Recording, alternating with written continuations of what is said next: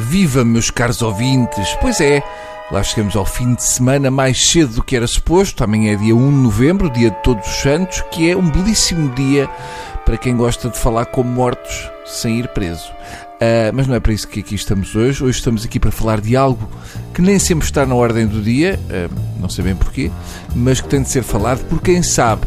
Sendo que quem sabe, neste caso, sou eu, uma vez que tenho o microfone à frente. Queria tentar perceber o fenómeno das pessoas que vão para a rua assistir a obras. Queria muito, muito, porque atenção, uma coisa é assistir a uma obra nossa. A pessoa quer saber se está a correr bem, se os senhores estão a fazer o trabalho como deve ser, se não estão a molengar, se não se estão a esticar no orçamento, etc. Agora, outra coisa é sair de casa e pensar: hum, deixa cá ver, deixa ver onde é que há pó, deixa ver onde é que há barulho e máquinas a escavacar coisas e depois pensar: epá, era mesmo ali que eu queria passar a minha manhã. Por mim está decidido.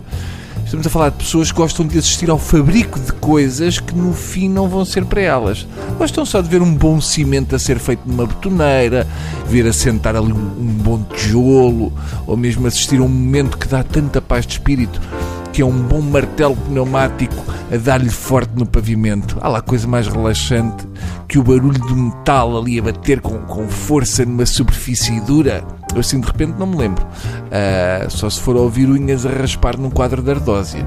E faz muita confusão porque ficam o dia todo em pé a assistir atrás da rede de proteção da obra. Parece que foram uns jardins lógicos, só falta tirarem bocados de pão quem está ali a dar o litro para erguer um edifício. Mais valia construir uma bancada e todo o negócio à volta daquilo. Apostar na BetClick, quem é que vai fazer o melhor muro, quem é que vai dar uma martelada num dedo, quem é que vai ceifar um braço e ter que ir para o hospital para tornar a coisa mais dinâmica. Agora, ficar só a olhar não percebo o encanto. Ou melhor, percebo. É aquela coisa de alguém estar a suar e a arrebentar o corpo e não somos nós. Há um quentinho na alma, como quem diz. Eu até ajudava, mas assim visto fora é melhor e apanho menos pó. A grande maioria do público desse bonito desporto das obras são normalmente idosos. O idoso dá-se muito bem nesse tipo de ambiente, gosta muito disso e também do outro, que é irem, por exemplo, para a Vorten ver jogos de futebol. É uma coisa que também tem um público muito especial. A malta que fica a mamar com um jogo inteiro em 50 televisões ao mesmo tempo uma espécie de esquizofrenia. Deve dar aquela chita de poderem trocar de ecrã a qualquer momento e não pagar nada por isso. Podem começar numa televisão pequena e depois irem para ali para uma, para uma de 690 polegadas, à boss. É de certa maneira aquela sensação de estarem a fazer uma coisa de borla. Em vez de estarem a queimar os LEDs em casa, assim ao menos fica ali um, um, um bom colombo em pé e, e, sempre podem comentar os lances com quem também está por lá, que deve ter um, um Panamá na cabeça.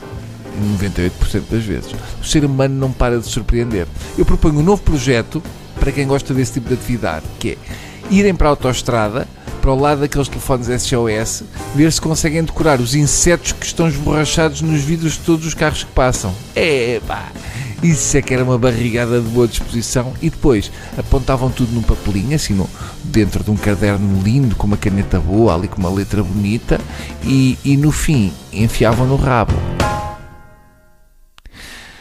Peço desculpa. Um, se calhar entusiasmei um bocadinho com a ideia e. e...